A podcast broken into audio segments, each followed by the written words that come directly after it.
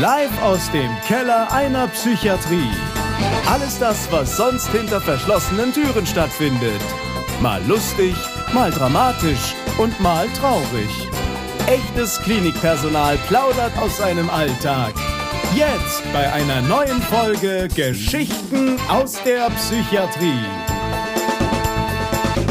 Herzlich willkommen zu einer neuen Folge Geschichten aus der Psychiatrie. Und heute ähm, sind wir wieder im schönen Großumstadt im Zentrum für seelische Gesundheit. Eine weitere Folge, weil ich ja mit offenen Armen empfangen worden bin. Schon auch wie mit äh, der Schwester Sonja vorher. Und ähm, danke nochmal, dass ich hier sein kann. Es hat gut geklappt. Und ich habe heute jemanden als Gast, der, ich glaube, also ich muss es tatsächlich so strange sagen, es ist ein Fachmann in Aggressionsmanagement und ich glaube, dass er mit seinem Getränkewunsch genau das bei mir bewirken sollte, dass ich an meiner Aggression arbeite, weil ich nämlich, muss ich dazu sagen, kurz davor war, in die Tischkante zu beißen, als ich gelesen hatte, was ich zu organisieren habe. Denn es ging um ein Getränk, was er mir wahrscheinlich gleich selber nochmal erzählen will, um was es geht, nämlich Iron Brew. Und man muss dazu sagen, es ist ein Getränk, was nicht aus Deutschland kommt. Und zwar eher aus äh, England, Schottland. Und wir haben ja das große Glück gehabt, dass wir in Köln einen English Shop haben. Das heißt, das war natürlich meine erste Idee. Leider hat der English Shop aufgrund des Brexits 2022 zugemacht. Okay. Dann habe ich gesagt, okay, wir haben einen schottischen Spezialitätenshop. Auch da habe ich angerufen und die hatten das groß auf ihrer Homepage, dass es das gibt. Und die haben gesagt, diese Dosen haben wir nicht mehr. Daraufhin habe ich gesagt, okay, Aggressionsmanagement setzt ein, Challenge accepted. Und du glaubst es nicht, was ich erzähle, ist die Wahrheit. Ich habe es versucht zu bekommen und es ist heute hier auf einer Adresse in Großumstadt um 12 Uhr per Post gekommen. Boah. Ich habe es kalt stellen lassen mhm. und ich habe es geschafft, es zu organisieren. Wow. Denn dieses Zeug gibt es in Deutschland nämlich nicht mehr, weil die Importe scheinbar so super, also teuer geworden sind okay. wegen dem Zoll. Und es gibt noch zwei Versende und der eine hatte auch nur noch ganz wenige Dosen. Und ich habe sie bestellt und ich habe auch Eis mitgebracht, wobei ich nicht ganz genau weiß, ob man das mit Eis trinkt. Ich habe gedacht, das ist ein Softdrink. Kann man Reis reinmachen? Ja. Das tue ich jetzt gerade auch schon. Und ich habe, wie gesagt, Iron Brew organisiert. Wow. Und zwar habe ich zum einen das normale Iron Brew organisiert Aha. Und die, ich glaube, zuckerfreie Variante. Zuckervariante. Ah, cool. So, und für mich natürlich auch zwei Dosen. Diese vier Dosen haben alles zusammen 13 Euro gekostet, aber diese 13 Euro sind es wert. so, lieber Gernot, mein Gast, erzähle mir bitte was über Iron Brew. Ich flippe aus. Iron Brew. Ich habe ja ähm, ein Jahr in Schottland gelebt, habe dort studiert und gearbeitet. Und in dem Rahmen habe ich auch Iron Brew kennengelernt. Das ist äh, sozusagen die schottische, das Softdrink sozusagen.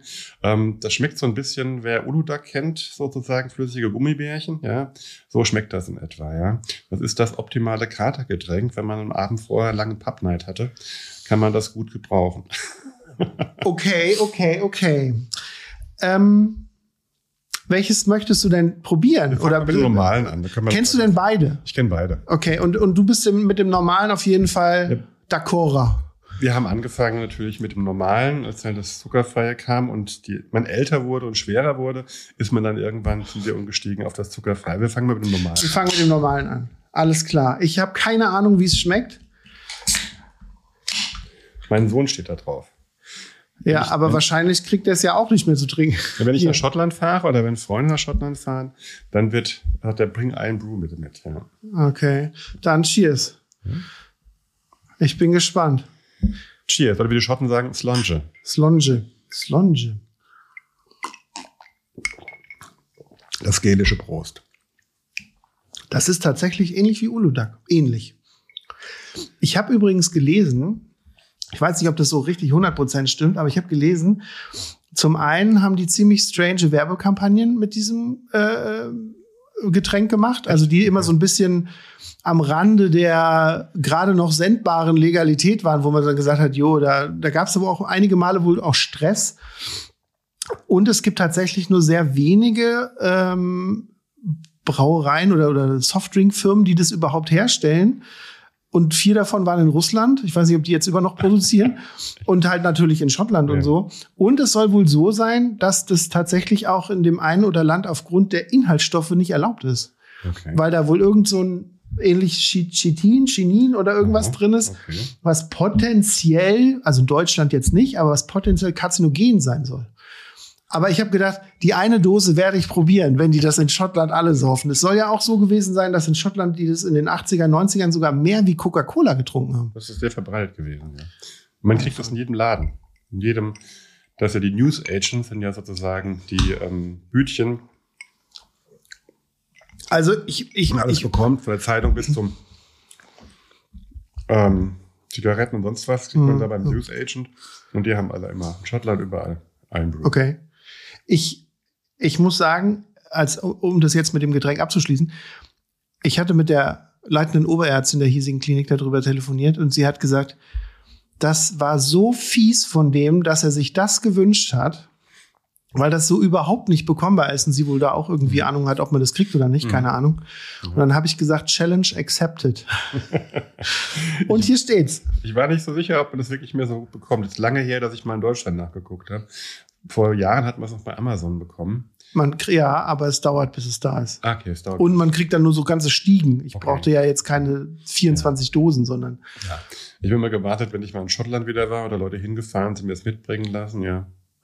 Ich, ich hatte ja gedacht, dass eine meiner letzten Gäste, die ich hatte, ähm, die hatte sich gewünscht, ähm, ein Naturradler einer Manufaktur, also einer Brauerei aus Stralsund Mhm. Und dieses Naturradler war mit Sandorn, weil das halt von dem Norden her. Ja.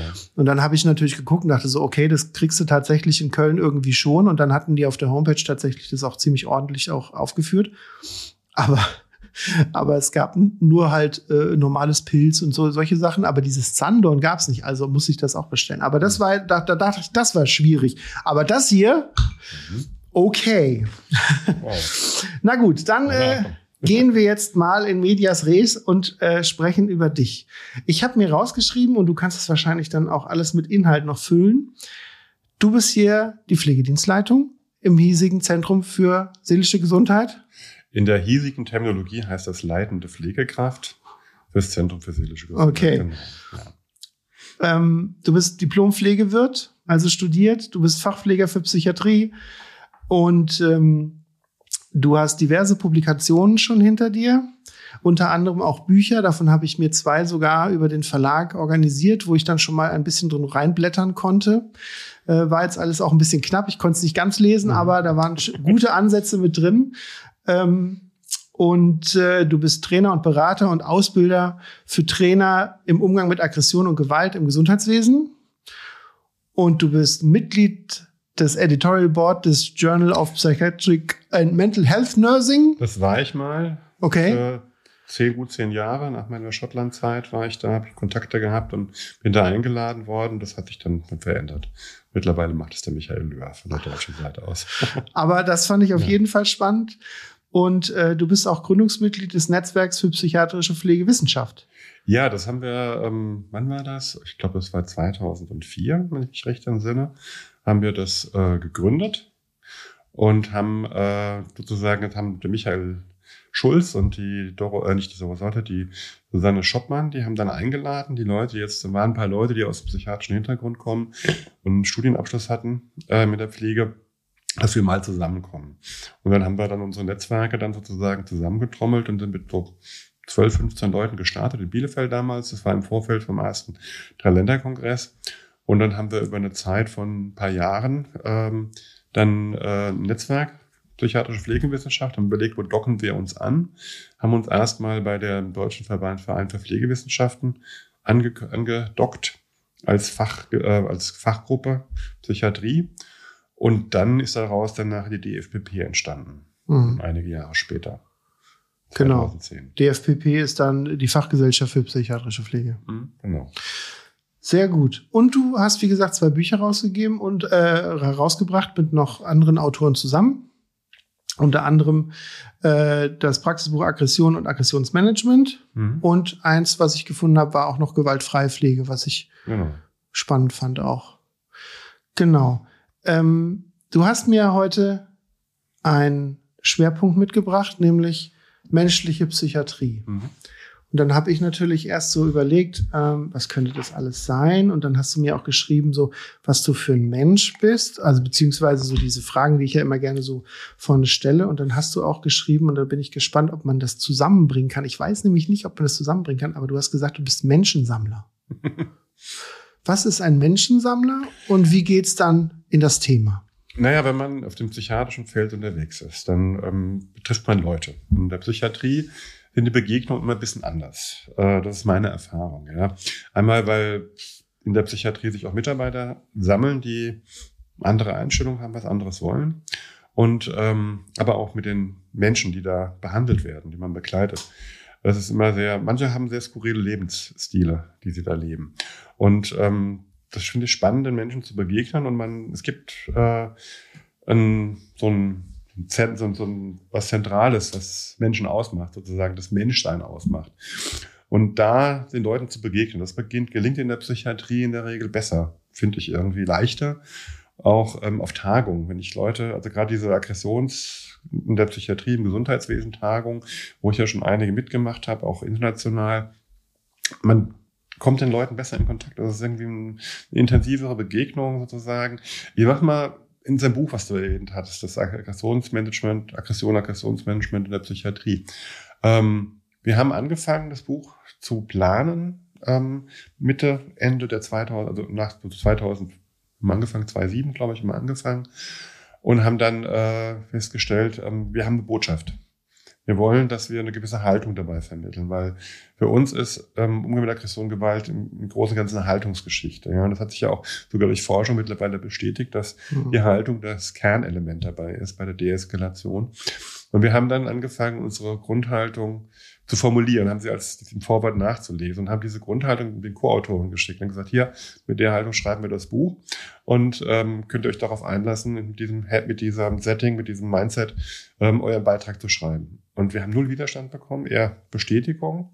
Und das Spannende ist, wir haben dann auch unsere Grundhaltung, durch das wir sie verschriftlicht hatten, sehr klar gehabt und sind dann oft auch in die Schulung reingegangen. Und wir haben null Widerstand bekommen, immer nur endlich spricht mal jemand aus und dieses nach dem Motto, wie können wir denn unsere Grundhaltung in Handlung umsetzen, so zielgerichtet zu schulen, dann, wenn man weiß, man will was und wie kann ich das erreichen, das macht Spaß einfach, ja. Und ähm, von daher sage ich, ähm, psychiatrische Arbeit ist Begegnung. Ich sage immer schon, eine psychiatrische Pflege ist Beziehungsarbeit, psychiatrische Arbeit.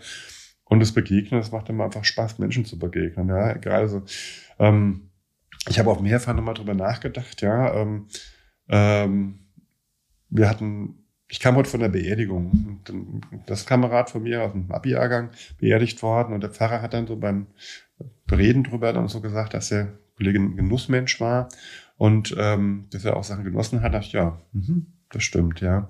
Und ähm, das ist ja sowas, also Gerüche und Geschmäcker sind für mich sehr wichtig. Und äh, in der Psychiatrie hat man ja manchmal sehr intensive Gerüche und nicht immer die angenehmsten, ja.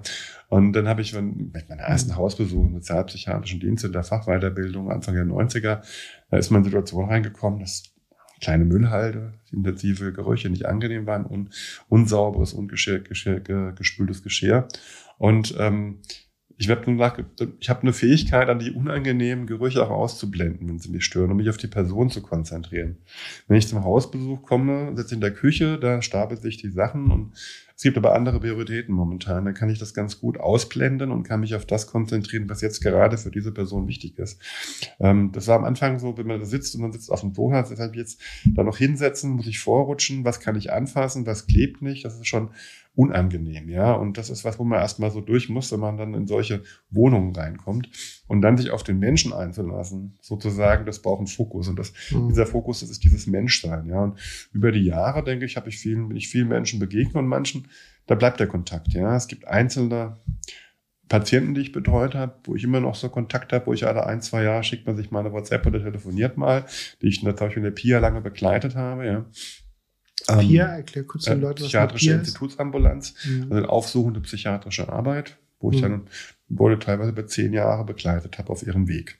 Anfangs intensiver, mit der Zeit weniger intensiv und sozusagen so in die Selbstständigkeit, so in die Unabhängigkeit, also also so als Hilfskrücke zur Verfügung gestanden für eine gewisse Zeit und dann zu gucken, dass die Leute in der, in der Lage sind, ihr Leben, wie sie es leben wollen, zu leben. Ja, und auch Mitarbeiter. Ich meine, ich habe so Leute, die sehe ich dann alle ein, zwei Jahre mal auf einer Tagung, ist eine herzliche Begegnung. Man hat sich lange nicht gesehen, man weiß, man, man teilt was Gemeinsames, ja. Ähm, man ist eine gemeinsame Basis da von dem, was man, man die, die Welt sieht, wie man Psychiatrie, psychiatrische Pflege mhm. sehen, ja. Mhm. Ich habe mir zu deinen Büchern, das fand ich ganz spannend, ähm, habe ich mal nach einer Rezension geguckt, was die Leute so darüber schreiben. Mhm. Und da ist mir dann zu der einen Sache auch gleich eine Frage eingefallen. Und zwar schreibt da, äh, schrieb da einer, ähm, Pflegewissenschaft hat offenbar noch viele Möglichkeiten, konkret zu werden. Vielleicht ist die Veröffentlichung des Buches Aggression und Aggressionsmanagement ein schöner Startschuss dafür. Und dann fiel mir ein, ähm, weil das Buch ist ja jetzt nicht von diesem oder von letztem Jahr, schon ein paar Jahre her. Ähm, hat sich denn da noch was getan? Also hat sich da was entwickelt oder an welchen Punkten müsste man auch heute noch konkreter werden? Du, da gibt es einige Sachen, die man noch konkreter machen kann.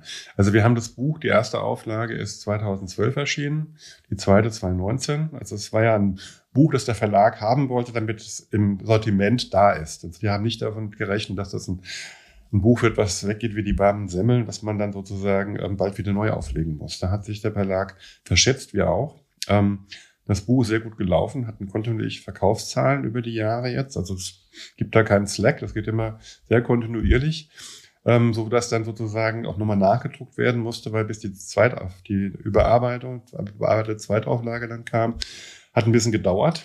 Und entsprechend musste dann nochmal, mussten nochmal 1000 nachgedruckt werden. Und das ist ein Renner. Das ist beim Verlag ein Buch, was immer sehr gut ist. In jeder Unibibliothek vorhanden. Ja, mhm. Ähm, das ist die Unfallkassen haben es als Standardwerk, auf das sie zurückgreifen. Schön zu sehen, dass es so gut rezipiert ist. Ähm, es war auch schön, so viele Leute zu bekommen, da mitzumachen. Ja, wir hatten ja schon große Netzwerke, die wir eingebunden haben, dass wir auch die Fachleute zusammenbekommen haben mhm. und die Leute haben mitgemacht. Das war schon klasse gewesen. Ja, und ähm, in dem von, von dem ersten zur zweiten Auflage hat man gemerkt, es gibt schon Veränderungen. Ähm, und ich bin ja da durch meinen Kollegen Nico Out und Johannes Nau, mit denen ich das Buch rausgegeben habe, immer so auch ein bisschen am Puls der Zeit. Nico ist da sehr vernetzt und der Johannes auch, ähm, was die wissenschaftliche Ebene anbelangt. Und ähm, da sieht man auch schon, dass sozusagen, dass die Veränderungen in Richtung ähm, Rahmenbedingungen, Umgangsweisen, Haltung, die immer stärker werden. Ja, da früher war das noch sozusagen, man hat was gemanagt, dann wurden Techniken geschult und mittlerweile ist es klar, ähm, ohne Haltung auch von der Einrichtung kann man nicht vorankommen. Ja, also es braucht diese Haltungsorientierung. Ja, und das hat sich, denke ich, mittlerweile durchgesetzt. Es ist auch von den Untersuchungen, von den Studien bestätigt, dass das ein Kernteil ist von äh, Gewaltprävention. Das ist ja klar auch in den äh, Leitlinien der die GBPN-Arbeitsgruppe. Ähm, ähm, das kennt ihr als drei Leitlinien. Mhm. Ähm, da ist es ja auch sehr klar benannt, alles, was sozusagen beziehungsfördernd und menschlich ist, ist ja generell erstmal primärpräventiv, was mhm. Gewaltprävention anbelangt. Das hast du mit dem, also mit anderen Autoren wahrscheinlich, der, also die Veröffentlichung und auch unter dem, äh, oder auch zusammen mit dem äh, Dr. Bechtolf aus der Charité gemacht. Das ist mir deswegen aufgefallen in, in dem was ich da gelesen hatte mhm. und so, weil der Dr. Bechter vorher bei, bei mir, also ah, an meiner hiesigen okay. Klinik, wo ich arbeite, ja. äh, auch äh, gearbeitet hat und dadurch ist mir das dann auch direkt aufgefallen mhm. mit den Leitlinien, ja. ja. ja. Wir haben ja nach den Leitlinien nochmal versucht, wie kann man diese Leitlinien mit Leben füllen. Und, äh, es gibt ja jetzt gerade, die läuft ja gerade aus, eine Auswertungsphase, diese Studie, diese Brefco-Studie, Prevention of Violence and Coercion in Psychiatry. Mhm ähm, was mit einem großen Forschungsgeld von der, ähm, vom gemeinsamen Bundesausschuss auch finanziert wurde, ähm, dass man versucht hat, die Intervention, die, ab, die wir abgeleitet hatten von der Leitlinie, ähm, systematisch in die Praxis umzusetzen durch organisatorische Interventionen. Das ist erstaunlich dann so. Wir haben ja als Pilot mitgemacht, sowohl die Klinik hier mit einer Station, diese Station von meiner Kollegin Sonja, aber und auch ähm, habe ich andere Kliniken, eine andere Klinik begleitet. Und ähm, spannend. Wie, wie, wie konnte man sich das vorstellen? Also, dass das sozusagen jemand, der damit gar nichts zu tun hat und sagt, okay, die, die haben jetzt so eine, so eine Testphase in so einer Station gemacht. Was, was wurde, was wurde da Naja, genau die, gemacht? Die Leitlinie gibt vor zum Beispiel, wir wollen weniger Gewalt, man muss präventiver arbeiten, man muss Blick drauf haben, dass Krisen früh erkannt werden. Und dann steht zum Beispiel in der, in der, ähm, in der Empfehlung, dass man ein Risikoeinschätzungsinstrument hat, dass man ähm, Risiken für ähm, gewalttätiges Verhalten in Aufnahmesituationen frühzeitig erkennt, die Bröstet Violence Checklist implementiert als bewährtes Instrument dafür. Oder aber, dass die Mitarbeiter geschult werden, dass das nicht nur in Techniken, Körpertechniken ist, sondern dass alle Präventionsphasen in den Schulungen geschult werden, ja, dass sowohl die Eskalation, aber auch sicheres Halten geschult wird, ja, dass eben diese Sachen mal geguckt wird, was mache ich in meiner Einrichtung? Sind das Sachen, die dem Standard entsprechen oder muss ich da nacharbeiten, ja? Oder habe ich einen Überblick überhaupt, wie viel Gewalt und Aggression, wie viel Zwang bei mir vorkommt? Reflektiere ich das regelmäßig im Team? Und alles Dinge, die oder Nachbesprechungen mit Patienten nach Zwangsmaßnahmen, findet das statt? Findet es systematisch statt? Mhm. Und ähm, überall da, wo dann angefangen wurde, nach diese Sachen zu implementieren, gab es Veränderungen. Bei uns gab es die Veränderung, dass die Stationstüren seitdem fast permanent offen sind. Das Auf hat die Sonja erzählt. Mhm. Das fand ich super spannend, ja. Mhm. Ja, und das hat mit Haltung zu tun. Also da Andreas Bechtold hat dann so gesagt, wie wir dann so drüber diskutiert haben, wie wir die Türen offen kriegen, gesagt haben, ja, da muss die Leitung ein klares Statement machen. Aus Erfahrung heraus, dass die Mitarbeiter die Sicherheit haben, die Leitung steht dahinter. Und dann der Chef hat sich angeguckt und sagt, so, okay, dann machen wir das. Mhm. Und dann haben wir gesagt, wir wollen in dem im Abstand sozusagen das vorbereiten. Und nachdem das stand, das war dann sozusagen eine Planung für, wir haben gesagt, ab November soll die Tür zwei Stunden pflichtverpflichtend offen sein am Vormittag, ab, Dezember ähm, auch zwei Stunden am Nachmittag, ab Februar des Folgejahres dann komplett offen sein. Und das war, wenn war das im August war das? Und ähm, damals und ähm, zwei Wochen später ist die Tür aufgegangen und nicht mehr zugegangen. Ja? Also Mhm. die Mitarbeiter halten die auch offen, die wissen, das gibt eine Veränderung, die Tür zu ist, es ist die Arbeit anders und das wollen wir nicht. Und mit der offenen Tür zu arbeiten ist hilfreich. Und das Interessante ist natürlich, dass weniger Leute weglaufen, als wenn die Tür offen ist. Ja. Mhm.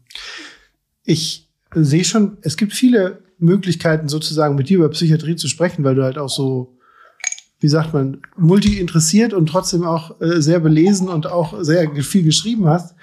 Ähm, ich würde mal bei deinem Buch bleiben, wo Mhm. drin ich ja auch so ein bisschen geblättert und gelesen habe. Und in dem einen Buch sprichst du über den Assault Cycle. Mhm. Und ich, das ist halt eine Sache, die mir auch bekannt ist. Mhm. Und ich fand diese Sache so spannend, dass ich das schön finden würde, wenn du das gerade in dem Kontext Aggressionsmanagement Mhm. und Aggressionsmanagement auf Station vielleicht mal in so einen Kontext bringst und den Leuten das verständlich nahe bringst, weil das ist ja so ein Wort, was, wenn jemand, der den Podcast hört und gar nicht Ja. mit damit zu tun hat, weil das fand ich halt einfach ein spannendes Ding, auch, Ja. auch in dem Buch drin steht. Ja. ja, der Assault Cycle, der ist ja sozusagen der alte Begriff ursprünglich. Der kam ja so aus Kalifornien in der 70er, Anfang der 80er von Wheel, von Dings von Wheeler. Und die haben, die haben sozusagen festgestellt, dass ähm, Aggressionssituationen nicht einfach aus dem Nichts passieren, sondern dass es in der Regel einen Vorlauf gibt, dass es eine, eine Anlaufphase gibt, wo Dinge eskalieren. Und die Frau Breakwell aus Großbritannien hat das aufgegriffen. Dann war das Assault Cycle ist dann relativ die, das Modell der Angriffsphase ist dann auch im deutschsprachigen Bereich relativ verbreitet gewesen. Und wir haben das nochmal mit den Kollegen aus, Großbritannien, die haben ein Sieben-Phasen-Modell draus gemacht. Ähm, und ähm, dann haben wir ähm, das aufgegriffen und haben gesagt, wir haben jetzt, ähm, wir versuchen sozusagen diesen Deeskalationsprozess, sozusagen dieses Phasen der Teilung zu reflektieren, das versuchen mit den Präventionsphasen zu synchronisieren und zu sagen, es, da passiert was, das macht was mit uns, mit uns Menschen, egal ob ich jetzt Mitarbeiter bin, der deeskaliert und was begleitet, ob ich Patient bin, der da seine Selbstkontrolle verliert und ähm, Begleitung braucht. Ähm, da passiert was. Und das muss ich, soll ich da reflektieren. Das auch sozusagen, wir haben ja gesagt, nachdem sowas abgelaufen ist, bin ich nicht mehr der gleiche Mensch. Ja, ich habe eine Erfahrung gemacht, die prägt mich, ob die jetzt positiv oder negativ ist, und das wird auch künftige Situationen mitgestalten. Und das Mhm. im Kopf zu haben bedeutet, ich habe eine Verpflichtung, solche Sachen als Profi, als Mitarbeiter ähm, entsprechend zu gestalten, dass ich so eine Begleitung durch so eine Phase möglichst konstruktiv gestalte. Ja. Hm. Wie kann man sich diese sieben Phasen praktisch vorstellen? Wenn man jetzt jemandem sagt, hier Assault Cycle, hier das nutzen wir oder da, da achten wir drauf, auch Mhm. in der Arbeit. Wie kann man sowas praktisch erklären? Na gut, also wir haben jetzt neun Phasen, also die Normalphase, wie wir Menschen, wie wir sind, wie wir im Normalfall uns verhalten. So begegnen wir Menschen im akutpsychiatrischen Bereich selten, weil wir nicht wissen, wie die außerhalb der Psychiatrie sind, weil die oft schon kommen und da ist eine Krise da. Aber jemanden so kennen, wie er da ist, da schon Beziehungen zu pflegen und zu gucken, das zu vereinbaren, wie gehen wir miteinander um, ähm, dann ist in der Grund, in der ersten Phase diese Auslösephase heißt das, da passiert irgendetwas, bringt mich aus Gleichgewicht. Sei es ein Konflikt mit jemandem oder irgendwas ist schiefgelaufen oder meine Krankheitssymptome sind wieder akuter oder irgendwas. Irgendwas ist passiert. Und dann wird was getriggert und die Menschen werden dann innerlich unruhig, manche werden auch äußerlich unruhig und laufen rum, manche ziehen sich zurück und da ist mir die Gefahr, dass das dann sich hochsteigert. Früher hat man oft so gesagt, man kenne ich noch meine Anfangszeit in der Psychiatrie, lass den mal laufen, der kommt schon wieder runter. In der Regel ist es nicht der Fall. Ja, mittlerweile hat man so eher so, ähm, wie aus Bodema zum Beispiel sagt, wäre den Anfängen, ja, so früh wie möglich intervenieren. Das ist ganz klar, das gehört zu den Grundprinzipien der Deeskalation, die der Richter auch so ähm, vermittelt hat, so früh wie möglich intervenieren, in Kontakt kommen. Das liegt damit zusammen, dass mit steigender Erregung Emotionen werden stärker, ist die Kognition schlechter. Das heißt, ich kann schlechter nachdenken, kann mich schlechter sortieren und kontrollieren und ich kann auch jemanden schlechter ins Gespräch bringen, der schon kurz vorm Platzen ist. Ja? Und das heißt, je früher ich in Kontakt gehe, desto eher kann ich noch ein Gespräch führen. Und das ist der erste Punkt. Und je höher sozusagen die Erregung geht, ich kriege nicht jeden abgefangen, nicht jeden in Kontakt. Manchmal sind Leute schon so weit unterwegs, dass ich dann nochmal sehr intensiv werden muss, um gehört, gesehen zu werden. Und dieser, ähm, dieses Phasenmodell sozusagen, je mehr die Erregung steigt, desto mehr die Kognition abnimmt, desto mehr muss ich meine Methoden des Kontaktes ändern. Ja, die Körpersprache, Stimmlage, alles wird viel viel wichtiger, weil das noch das ist, was ankommt. Worte, Inhalte kommen wenig an. Und dann brauche ich aber auch für die für eine Phase, wo es dann gefährlich werden könnte, wo jemand seine Kontrolle so weit verloren hat, dass er vielleicht gegen Gegenstände oder andere Personen sich selber aggressiv wird, brauche ich was, ähm, wo ich die Kontrolle für den jeweiligen stellvertretend übernehme, solange er es nicht kann. Und dann brauche ich Methoden, die genau das vermitteln. Fürsorge. Mhm. Ich kontrolliere nur so lange, wie du es nicht kannst. Ähm, ich nehme es dir ab. Ich bin für dich da. Ich begleite dich durch die Krise. Das soll die mhm. Botschaft sein. Ja. Also ich, ich finde es spannend, ähm, dass, dass theoretisch, ich sag, ich sage jetzt mal vereinfacht und plump, damit es auch so verstanden wird, dass sozusagen eine Eskalationssituation, die tagtäglich in den Psychiatrien sind, äh, auf jeder Station oder auf fast allen Stationen wahrscheinlich zugegen ist, dass man das tatsächlich halt auch so wissenschaftlich untermauert und dann halt auch wissenschaftlich guckt, was passiert da und, und sich auch bewusst wird und reflektiert, was man da sozusagen ähm, mitbekommt, auch bei den Patienten und dass man dann letztendlich ähm, nicht das Gefühl hat, okay, wir haben jetzt gewartet, bis der irgendeine Scheiße gebaut hat, dann wird er fixiert und dann hält er seine Klappe oder so irgendwas, sondern dass es halt alles auch Dinge sind, die man als Pflegekraft, als Arzt, äh, Mediziner etc., dass, dass man das halt lernen kann und dass man darauf achten kann und dass man dann halt auch wissenschaftlich irgendwie damit umgeht und auch, auch das praktisch anwenden kann. Ne? Als erstes Mal, glaube ich, ist das Wichtigste, dass es in der Praxis funktioniert. Das sind Hilfe. Modelle sind nur so weit, was sinnvoll, wenn sie Hilfe helfen, die in der Realität mit Dingen umzugehen. Also als Orientierungsgeben das. Und dafür finde ich es hilfreich. Die Rückmeldung haben wir oft bekommen. Und ähm, das Wesentliche ist ja dabei, dass ich eine Haltung vermittle. Ja? Dass es nicht so darum geht, dass ich irgendwelchen bösen Menschen kontrolliere und äh, einsperre oder festschnalle, sondern dass ich Menschen habe, die in der Krise sind, die in der mhm. heftigsten Krise sind und da äh, die Kontrolle über ihr Leben, über ihre Situation verloren haben und die meine Hilfe brauchen, das zu tun. Und wenn ich das als Team verstanden habe oder so annehme und sage, hey, wir bringen dich durch die Krise, dann ist die ganze Klinik, die ganze, das ganze Team ist dafür da, jemanden durch die Krise zu bekommen. Und das ist nicht eine Aufgabe von speziell trainierten Pflegekräften, die jetzt den festhalten, sondern die Menschen dann auch erfahren, wir begleiten dich, wir sind da. Hm. Ja. Gerne. Ich äh, muss jetzt noch gleich auch noch mal dieses Zuckerfreie probieren und ich brauche ganz kurz noch einen Schluck, damit vom Reden wird der Mund immer so ja. trocken. Ja. Und dann äh, hören wir uns gleich wieder. Ja, alles klar.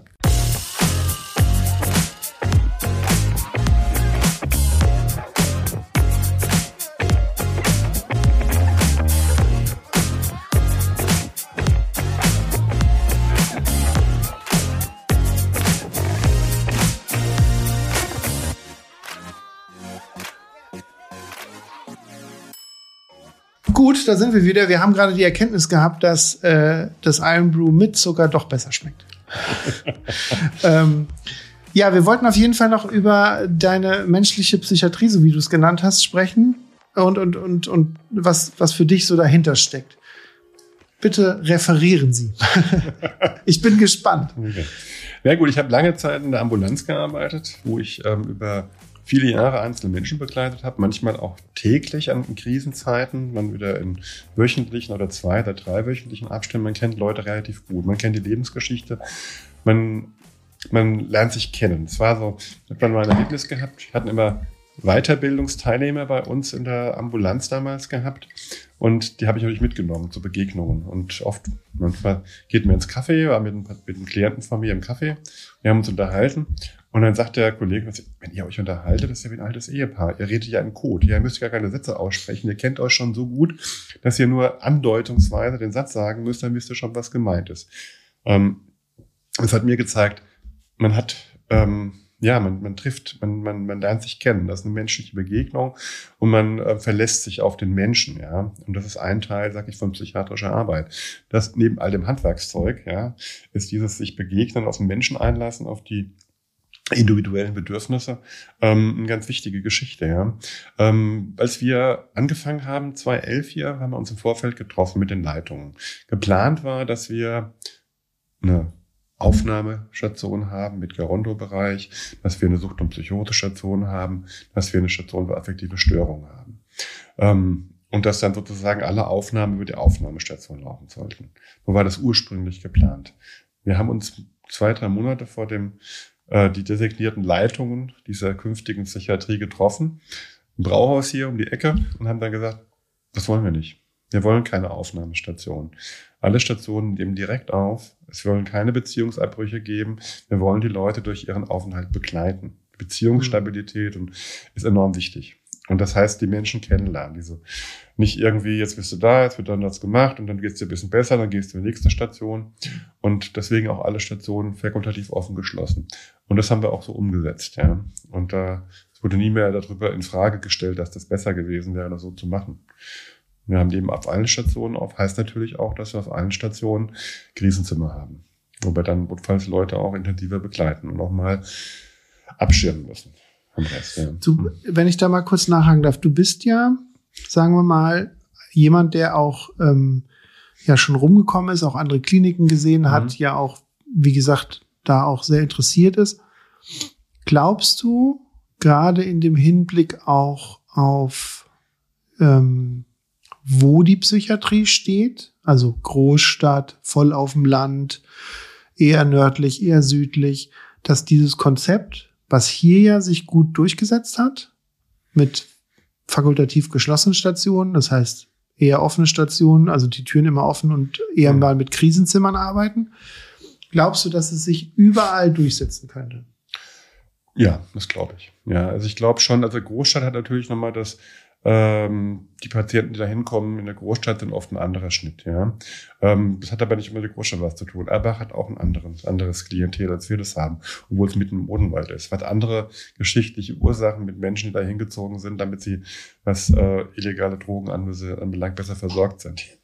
Okay. ähm, ja, das ist, ähm, da haben wir da einen Hintergrund. Ja, aber es macht was aus, welches Setting ich mache, also die Haltung, mit der ich was umgehe. Ich habe ich in Schottland war, habe ich ja auch auf Stationen gearbeitet und das fand ich sehr institutionalisiert. Ja, also ich fand das äh, viele Sachen fand ich schrecklich. Manche Sachen, was Organisation anbelangt, Pflegeplanung, Behandlungsplanung, das war alles viel besser organisiert als bei uns in Deutschland zum damaligen Zeitpunkt. Aber es war auch alles sehr institutionalisiert. Also Eisenszeiten. Da wurde der Essensraum aufgeschlossen zu dem Zeitpunkt, da sind die Leute Patienten rein. Dann wurde der Rollladen zur Ausgabe aufgemacht, diese Sachen ausgegeben, nachher wieder eingesammelt und dann sind die Leute da raus und der Raum wurde abgeschlossen. Und dachte ich, wo ist die Menschlichkeit hier? Ja? Also, und ich finde, äh, nur weil Menschen akut psychiatrisch behandelt werden, müssen die nicht ihre Menschenrechte an der Tür abgeben. Ja? Also es sind erwachsene Menschen, die meisten kommen freiwillig zur Behandlung her. Warum soll es Einschränkungen geben? Nur weil ich dann was besser kontrollieren kann. Warum? Welchen Auftrag habe ich dafür? Mhm. Ich habe den Auftrag bei Menschen, die jetzt ähm, ihre Selbstkontrolle verloren haben, gerichtlich untergebracht sind. Da habe ich einen Auftrag. Aber ansonsten habe ich keinen Auftrag. Jemand, jemand, der freiwillig zur Behandlung kommt, der sollte sofort Ausgang haben wenn es keinen Grund dafür gibt. Mhm. Das machen wir auch so jetzt hier. Also haben wir diskutieren mit erwachsene Menschen, freilich zur Aufnahme, nach der Zweitsicht vom Oberarzt, kriegen die Ausgang. Es sei denn, spricht was dagegen. Das ist der Standard. In Kliniken, dann muss man erst mal drei Tage da sein, damit man beobachtet wird, dass man Ausgang bekommt. Das ist mir nicht nachvollziehbar. Wir haben hm. bei uns einen freien Zugang zu den Speiseräumen. Ist immer alles offen. Die können sich Lebensmittel, die können sich was zu essen nehmen, die können sich ein Brot machen jederzeit. Ja, die, die können raus telefonieren ans Festnetz von dem Telefon dort, ja. Also Freizügigkeit, ähm, ja, warum, warum muss ich es einschränken? Das heißt natürlich für mich, ich muss mal Dinge im Blick haben. Wenn Menschen damit nicht umgehen können, brauchen die Begleitung. Das macht es natürlich stressig, für, gerade für die Pflege, die es im Blick haben muss. Ja, mhm. also muss dann schon auch eine Präsenz haben, damit man Veränderungen wahrnehmen kann und eventuell Menschen, die da Begleitung brauchen, begleitet. Aber deswegen muss ich nicht allen Leuten ihre Freizügigkeit wegnehmen. Mhm. Ja. ja, das ist ähm ich hatte das auch schon in anderen Gesprächen, dass wenn man halt viele Sachen anbietet, auch so stationsäquivalente Behandlungen und so mhm. weiter und so fort oder halt auch das Konzept der offenen Tür, dass das halt auch mit Personal unterfüttert sein muss. Ne? Das ist das halt viele, also es muss halt adäquates, auch von der Menge her adäquates Personal da sein, dass sowas leistbar ist. Weil es ist ja einfacher, zu sagen, okay, wir machen das die Sache wie mit dem Speiseraum, den du gesagt hast, dann kann sich halt keiner mehr ein Brot machen, dann haben wir da aber zumindest eine Art Reibungspunkt in Anführungsstrichen weniger. Ne? Das ist. Ja, das ist natürlich, je nachdem, welche Patienten da sind, ist das auch manchmal stressiger, mal weniger stressig. Ja, die eine Station hat da mehr auf, muss da mehr gucken danach als die anderen mhm. beiden Stationen. Das ist so. Ist ähm, klar, aber es ist, ähm, ich finde, der Preis ist zu hoch, dann sozusagen das generell einzuschränken. Ja? ja. Ähm, auch mit den offenen Türen. Das kann ich nur machen, wenn ich die Patienten auch verteile. Ich habe die Kollegen in der Klinik, wo wir auch Trainer dabei hatten, die hatten auch versucht, die Türen offen zu halten zu bestimmten Zeitpunkten. Aber das war eine Aufnahmestation, da hat das nicht funktioniert, mhm. weil da zu viele Menschen sind, die da unter Strom sind. Ja. Ähm, ich habe ja auch gelesen, beziehungsweise wir hatten da auch schon im Vorgespräch ja auch schon drüber gesprochen, dass du auch Trainer für, so du hast vorhin auch das Wort Prodema genannt, mhm.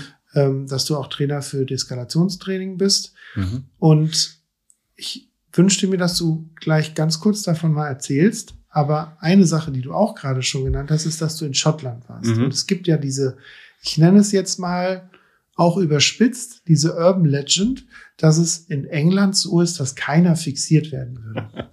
Und ähm, dass da nur gehalten wird und ähm, gewartet, bis sozusagen wir im Assault Cycle wieder in die Entspannungsphase rutschen. Mhm. Ähm, was sagst du zu der Frage?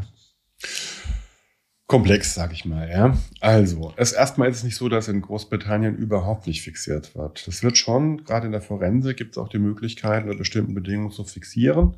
Ähm, es ist aber eine kulturelle Sache. Es gibt viele Briten, die sagen: Was, ihr schnallt die Leute fest? Was seid denn ihr für Barbaren? Und wie mit vielen Zwangsmaßnahmen ist eine Sache der Kultur was man kennt. Man kann auch sagen, es ist unmenschlich, jemand eine Stunde auf dem Boden toben festzuhalten. Ja, ist auch gefährlich körperlich. Ja, die Diskussion wurde auch in Großbritannien in den letzten zehn Jahren nochmal aufgebracht, weil es ja auch beim Halten auch schon Todesfälle gegeben hatte. Ja, weil wenn ich jetzt sozusagen den Kreislauf so hochputsche, ist natürlich die Gefahr, dass es natürlich kippt und dass dann Leute ähm, Kreislaufversagen bekommen, wenn die sozusagen erregt sind. Ja, also es geht nur im Zusammenhang mit einer Medikation, mit einer Akutmedikation, was ja oft auch gemacht wird. Aber im Generellen haben die in Großbritannien Isolierzimmer und halten fest und halt die Schnellmedikation, ja, beruhigende Medikation bei ähm, akuter Erregungszuständen, ja. Das deckt sich so ein bisschen mit ähm, also ich, ich, also ich verbinde das so ein bisschen, weil ich das genauso faszinierend finde, dass ja zum Beispiel die Bobbys in Großbritannien, also die Polizei, mhm. keine Schusswaffen mhm. tragen. Ja. Und da hatte ich so gedacht, hat das irgendwie eine Verbindung? Also ich meine, ist das so eine Art gesellschaftliche Wahrnehmung, die wichtig ist oder die, die irgendwie, ja, die, die für die, für die Bewohner von Großbritannien wichtig sind. Also wir fixieren nicht und wir schießen keinen um, sondern, aber es dann doch irgendwie schon gibt. Es gibt sicherlich Polizeikräfte in Großbritannien, Gerade von so einer Einsatzkommandos, die wahrscheinlich schon Schusswaffen nutzen. Aber. Und auch in den letzten 20 Jahren, jetzt durch die ganzen ähm, Anschläge, gibt es auch mehr ähm, äh, Polizisten mit Schusswaffen in den Städten, ja. Also ist dann schon auch nochmal ähm, aufgrund der gesellschaftlichen Veränderungen ähm, hat sich da auch was verändert, ja. Hm. ja. Ja, wie gesagt, du bist Trainer für so Anti-Aggressionsmanagement. Wie, wie kann man sich sowas vorstellen? Was macht ihr da und wie ist es in den Kliniksalltag integriert? Na gut, ich habe das vor 20 Jahren gut, habe ich meine Trainerausbildung gemacht. Das Thema hat mich schon immer interessiert. Wenn ich in Großbritannien war, habe ich ja in so Krisensituationen auch festgestellt, dann wird man auf die PICO, die Psychiatric Intensive Care Unit, ähm, gerufen. Dann waren dann die Leute, die dann sozusagen besonders gefährdet waren, die Selbstkontrolle zu verlieren, auf so einer Intensiveinheit konzentriert. Und da gibt es natürlich einen Personalschlüssel von zwei zu eins, drei zu eins, drei Mitarbeiter, ein Patient, ja. Wenn was ist, das dann auch gleich Kontrolle. Sind alle geschult und dann habe ich gemerkt, die haben eine Vorgehensweise, wie die die Kontrolle übernehmen. Die wissen, wo sie hingreifen, was sie tun. Das war damals in den 90er Jahren bei uns noch sehr selten der Fall. Mhm. Dann hat man das gemacht, jeder nimmst einen Arm oder ein Bein, jeder greift irgendetwas, ein Pech hast, hast du nur vom Kollegen einen Arm oder ein Bein gegriffen, ja. Ähm, das war immer hochchaotisch sowas, ja. Und ich fand das natürlich faszinierend, dass es für Körperinterventionen da Schulungen gab und das systematisch erfolgt. Ne? Das war ein Teil. Das hat dann ja auch sozusagen Ende der 90er, Anfang der 2000er in Deutschland auch flächendeckend zugeschlagen, dass wir da auch Schulungen hatten. Sehr stark noch Körper, Körpertechniken orientiert. Prodema, muss man sagen, die haben das erste sozusagen diese verbale Deeskalation hochgehalten haben, so die Umgangsweisen aus der ähm, humanistischen Psychologie mal zusammengebracht, sozusagen in, in, in eine Struktur, was ich dann muss man hoch anrechnen. Wirklich klasse, ja. Ähm, was sich auch verbreitet hat, also sozusagen, das sozusagen, das so sozusagen nochmal in, in eine Formel gepackt, was sozusagen bei vielen auch schon vorhanden war. Ähm, gibt ja eine Vielzahl von verschiedenen Trainingsanbietern in Deutschland. Ähm, nicht so viele wie in Großbritannien, da ist der Wildwuchs noch viel größer. Die haben jetzt angefangen, seit drei, vier Jahren das deutlich zu regulieren mit Vorgaben und Zertifizierung, dass nicht jeder schulen darf. Das gibt es in Deutschland noch nicht noch so. Noch nicht, ne? nee. Wir sind mhm. gerade dabei, mit den Trainerverbänden eine Leitlinie dafür zu entwickeln. So als Anfangspunkt, dass man sagen kann, was muss ein Training leisten, was muss ein Training beinhalten, wie muss aufgezogen werden, was müssen die Trainer können. Ja. Und es geht darum, die Mitarbeiter in die Lage zu versetzen, zu verstehen, was da vorgeht, also einmal Wissensaspekt, dann sich selber regeln zu können. In der Krise bin ich auch aufgeregt und ich muss Methoden haben, mich selbst steuern zu können, damit ich handlungsfähig bleibe. Und ähm, dann, was kann ich denn tun und wie kann ich einschätzen, was jetzt angesagt ist? Ja, ist ein Gespräch, ein ruhiges Gespräch angesagt, ist eine klare Ader an, angesagt, weil ich sonst nicht durchkomme, ist eine Körperintervention angesagt, um Schäden zu vermeiden. Ähm, muss ich jetzt darüber reden, was passiert ist, damit die Verarbeitung gelingt? Ja, muss ich, wie begleite ich jemanden danach? Wo habe ich Menschen, die durch diese Situation traumatisiert sind und wer braucht welche Begleitung? Ähm, dass dieser ganze Prozess systematisch erfolgt, ja, dass möglichst wenig Menschen dabei geschädigt werden. Ja. Mhm. Und das, da versuchen wir halt in Schulungen den Leuten dazu Handwerkszeug zu vermitteln. Wie, wie oft macht man so Schulungen? Oder was ist da nötig?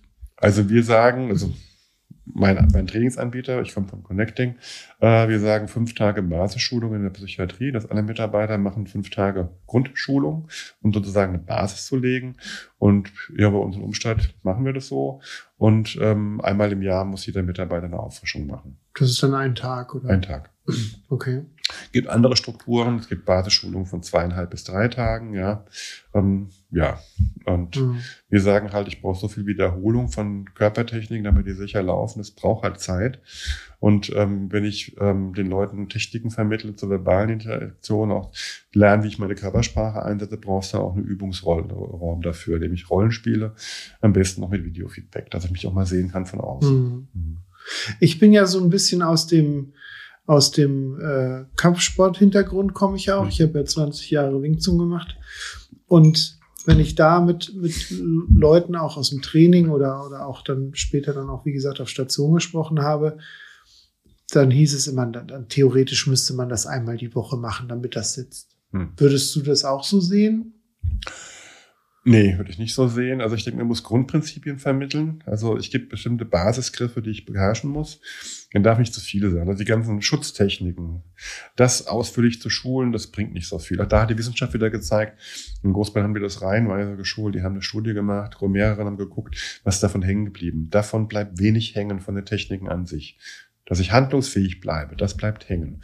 Also brauche ich nicht so viele Schulungen zu machen. Also die, wir, wir machen von dem Zeitaufwand her weniger Selbstschutztechniken, vielmehr diese Kontrollgeschichten, mhm. und wie man das auch steuern kann und wie man sozusagen beim Festhalten noch Wertschätzung vermitteln kann. Ja, das mag jetzt ein bisschen absurd klingen, wenn ich das so sage, aber es ist möglich durch das, wie ich als Team auftrete und jemanden festhalte, davon abhalte, sich oder andere zu schädigen, dass ich dabei noch Wertschätzung vermitteln kann. Ja. Das, das, hat mit der Haltung zu tun. Das zeigen auch mal, also die Erfahrung habe ich auch gemacht, dass wirklich von total ich sage jetzt mal in Anführungsstrichen, guten Fixierungen, wo, also Fixierung ist ja per se immer erstmal schwierig, aber, aber dass man halt, wenn das gut abläuft und auch der Patient tatsächlich auch integriert wird, dass man dann sagt, wir müssen jetzt so handeln, es tut uns leid, aber es gibt, mhm. das und das ist passiert. Und dass, dass man, wenn man das dann ruhig und so weiter macht, dass das einfach, einfach auch gut in Anführungsstrichen ablaufen kann und für ja. alle Beteiligten. Ja, also dass man nicht mehr kämpfen muss. Ja. Genau. Also wenn das, wenn man als Team so eine Auftreten hat und damit auch schon allein eine positive Autorität von Sinne von Orientierung und Sicherheit vermittelt, dann können sich Patienten auch darauf einlassen. Und dann muss ich auch gar nicht mehr kämpfen. Dann mache ich zwar eine Zwangsmaßnahme, weil der Patient lässt sie eher über sich ergehen, weil er sieht, wir haben da eine Haltung und wollen dem helfen, ja. Mhm.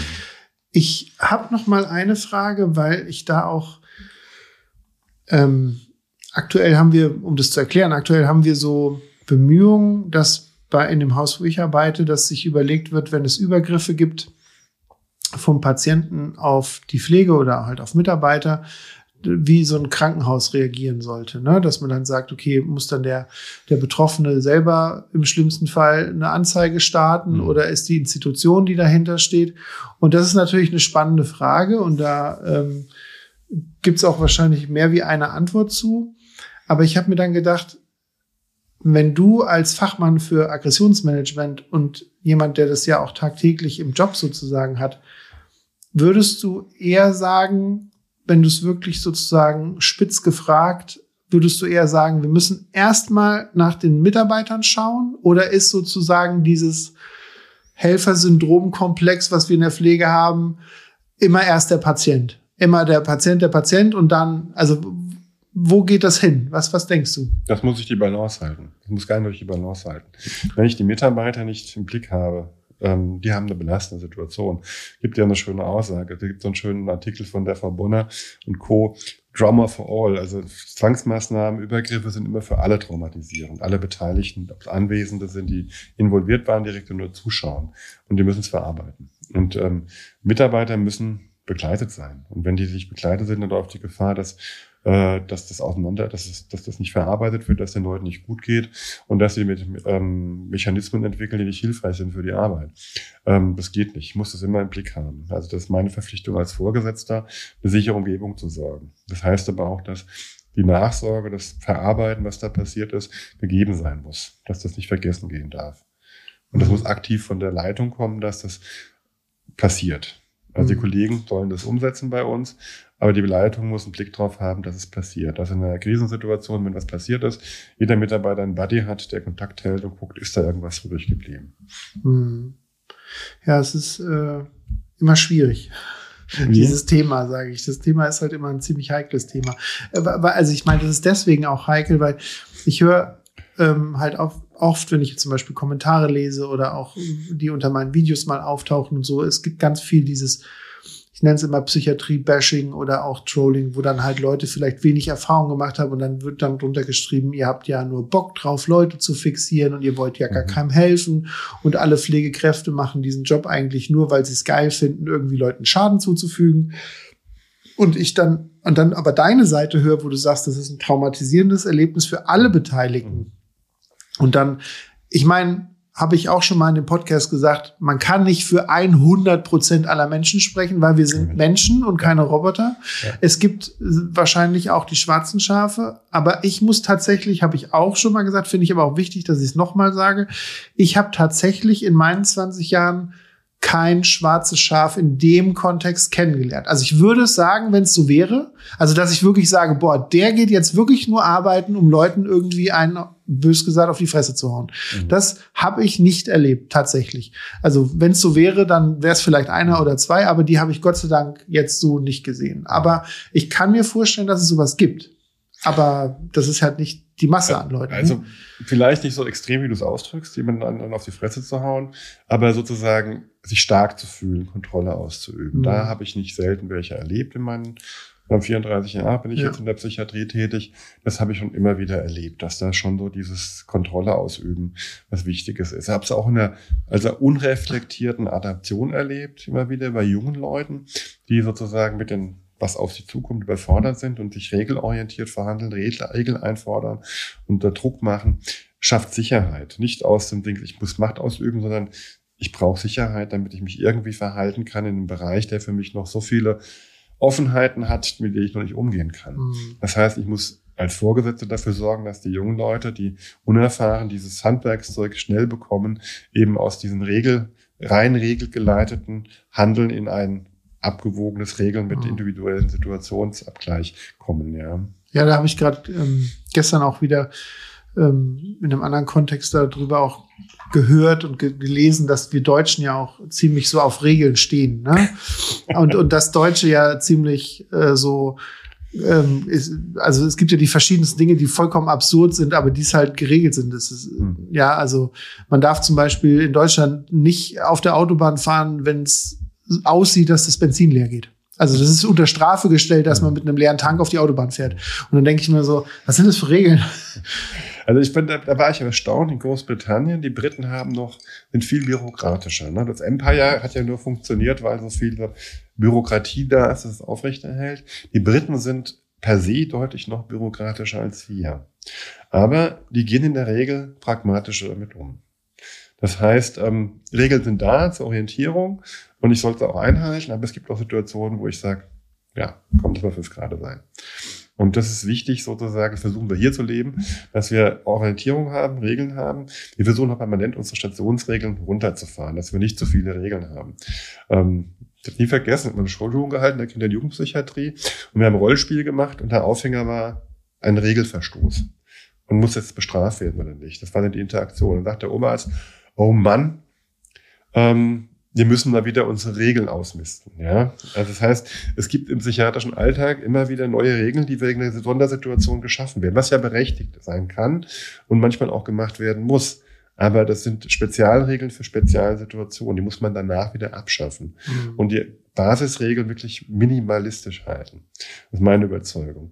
Und da muss man aufpassen, dass wir immer wieder sozusagen da runterkommen, ja. Und dieses ähm, ja, mit Common Sense und normaler Erwartung des menschlichen Miteinanders arbeiten, da brauchst du ein paar Basisregeln. Mhm. Als Rest kann man davon ableiten. Und wenn es Leute gibt, die sich da nicht dran halten können, aufgrund auch immer welcher Hintergründe, Persönlichkeit oder Krankheit, dann muss man für die, diese Situation was eine Struktur finden, dass es trotzdem funktioniert. Mhm. Und danach wieder abgeben. Okay. Äh, du hast mir auch diverseste Geschichten aufgeschrieben und ich habe auch noch zwei, drei Fragen dann am Ende auf, mhm. an dich. Mhm. Ähm, aber ich muss jetzt erst noch mal einen Schluck trinken und ja. muss noch mal kurz Luft an den okay. Kopf lassen und dann Alles geht's klar. weiter. Bis gleich.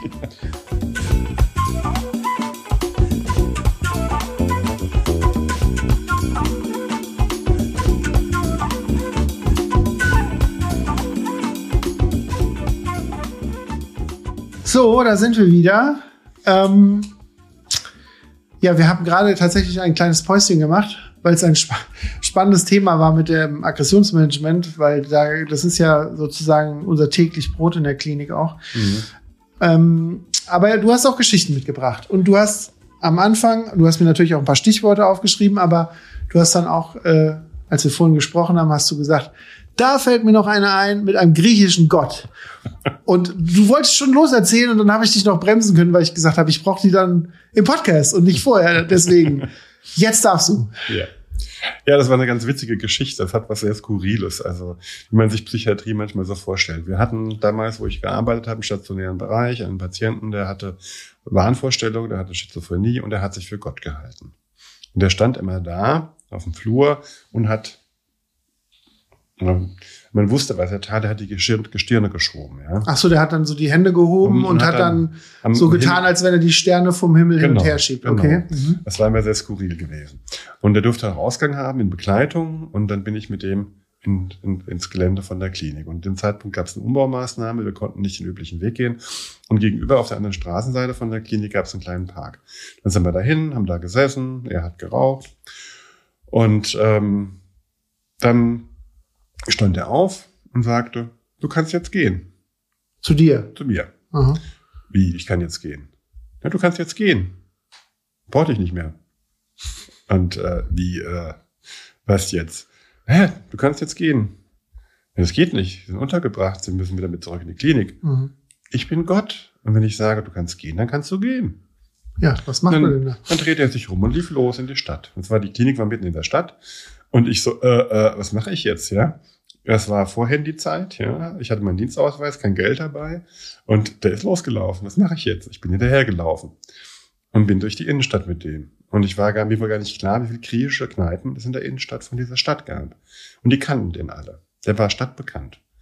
Und das hat mir so einmal Sachen gezeigt, Menschen, die sozusagen sehr auffällig sind in der Stadt, die haben auch ihre, ihre Einbindung in der Gemeinde, ja. Die sind da so auch aufgehoben. Ja, der hat überall Cola bekommen und sonst was, ja, ohne Geld zu haben, ja.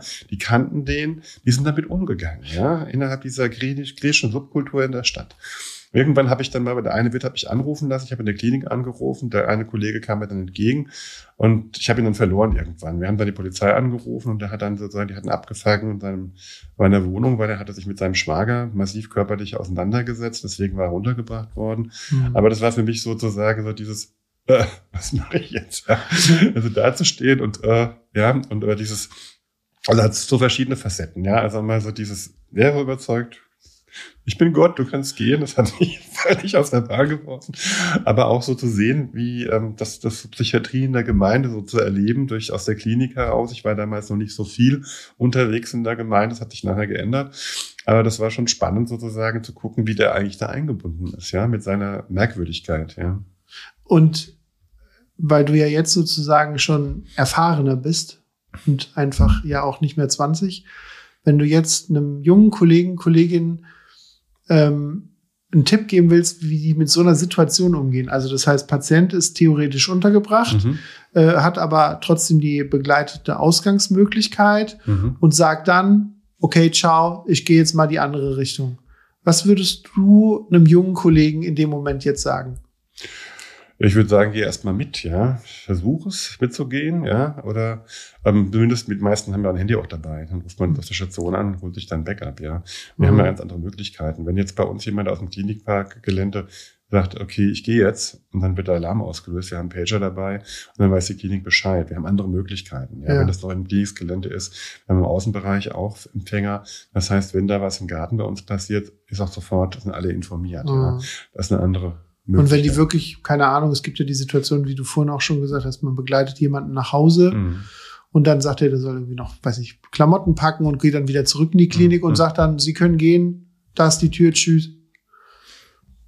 Ja, dann ruft man in der Klinik an, vielleicht mit dem Dienstarzt. Also ich meine, die müssen sich dann absichern. Ja, also mhm. passieren kann das immer. Das heißt nicht, dass man es nicht machen sollte. Ja, ähm, dann muss man halt die Schritte gehen, Polizei anrufen und die mhm. Polizei. Den, ja, gerade wenn Gefahrenverzug ist, ne? Also ja. wenn, wenn der Patient jetzt nicht nur sagt, okay, Sie können jetzt gehen, sondern sagt, okay, gehen Sie bitte zur Tür raus, ich will mich umbringen oder ich will irgendwie sowas. Naja gut, wenn es aber auch Geschichte gibt, dazu sagen, dass die Aufnahmesituation war, dass es eben eine Fremdgefährdung gab, genau. eine Eigengefährdung mhm. gab, dann kann man das nicht so lassen, ja. Dann muss man halt, ein, wenn, wenn das aber jetzt schon mal, wenn so stabil ist, dass man auch hätte entlassen können, eventuell ohne, dass es irgendwie Gefahr ist, dann lassen wir den auch dann da an sagen, okay, dann lassen wir den. Das gibt ja auch dann, dass Leute eine Beurlaubung haben, was zu holen und kommen dann nicht wieder. Und dann rufen sie an und sagen, ich komme nicht mehr. Mhm. Dann ist es so, ja. Mhm.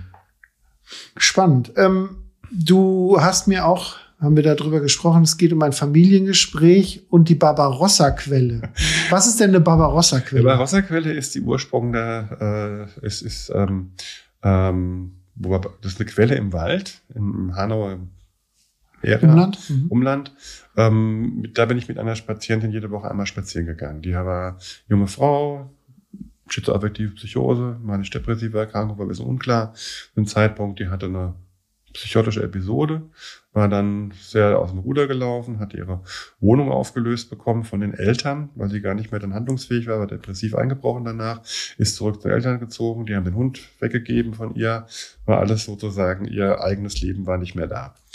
Und die war kaum rausgegangen. Ich habe dann mit ihr immer verhandelt.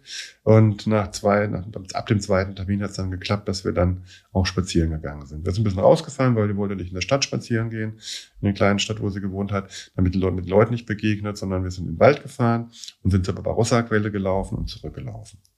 Und ähm, das war sozusagen die Routine dann. Ich habe die Frau am Ende dann zehn Jahre lang begleitet, auch in einer eigenen Wohnung wieder und dann Eigenständigkeit und ihr dabei geholfen, Fertigkeiten zu entwickeln, dass sie wieder eigenständig leben konnte, auch mit ihren Finanzen umzugehen, bin von Wirtschaftsplänen erstellt und geguckt, dass sie mit ihrem begrenzten Budget trotzdem rumkommt, weil das war ein Problem am Anfang. Und ähm, das hat also spannend. Mit der habe ich immer noch Kontakt. Wir telefonieren immer so alle ein, zwei Jahre mal. Schon lange her, dass ich begleitet habe, aber so, da ist ein positiver Kontakt da. Und eine Situation war, wir kamen zurück von dem Gespräch und der Mutter war da, Vater war, äh, von dem Spaziergang, Mutter war da, war Vater da und es ging in die Vorwürfe. Ja, du müsstest doch und das, wie es halt so ist. Ja, also Vorwürfe und gegenseitig und ihr habt ja mir alles weggenommen und so weiter und so fort. Das Streitgespräch. Mhm. Ich saß da, schaute mir das an und habe dann plötzlich so eine Erkenntnis gehabt, wie sozusagen früher, also wie sozusagen nebendran stehen in der Situation, drauf gucken, was passiert da gerade, ja. Und ich so, was machen die denn da, ja? Und ich habe es dann ausgesprochen, was ich erlebt oder gespürt habe. Ich gesagt, ja, ich verstehe das gerade nicht. Ja, eigentlich haben sich alle ganz lieb, aber sie streiten sich hier. Was ist da eigentlich los? Alle mitten in dem Satz erstarren die, schauen sich an, sind alle ganz betroffen. Und plötzlich hat das Gespräch sich völlig verändert, ja. Also in, in Richtung sozusagen, was wollen wir eigentlich gemeinsam erreichen, ja. Und das war spannend. Also sozusagen dieses hat mir auch die Zuversicht gegeben, man muss miteinander reden. Also viele Mitarbeiter haben ja Angst, sozusagen in diese Familieninteraktion zu gehen. Was darf ich, was darf ich nicht und so weiter. Und ähm, will ich da reingezogen werden? Darf ich da reingezogen werden? Ja, das ist immer so eine Sache. Aber wenn ich zu Hause bei den Leuten bin, ist nochmal eine andere Nummer. Das habe ich schon öfters erlebt, ja, dass man da mhm. nochmal anders redet. Ja, und dann ist man sozusagen als Mitarbeiter so ein bisschen Ankerpunkt. Sozusagen. Mhm. Jeder guckt fragend auf dich.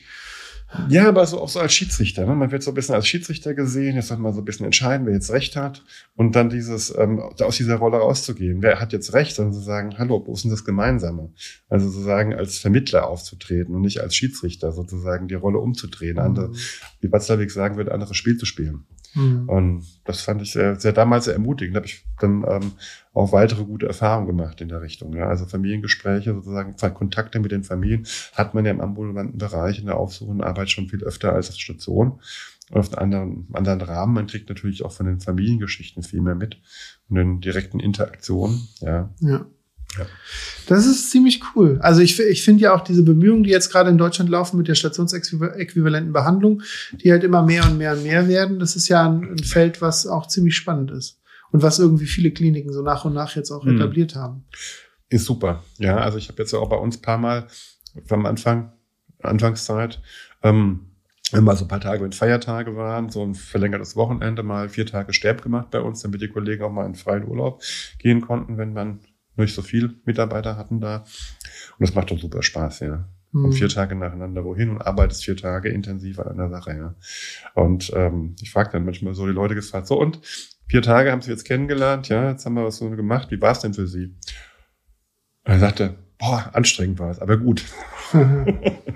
ich meine, die Leute sind halt einfach in der Situation, wenn sie zu Hause sind, auch nochmal ganz anders ja. und fühlen sich halt auch sicherer und wohler. Das ist halt.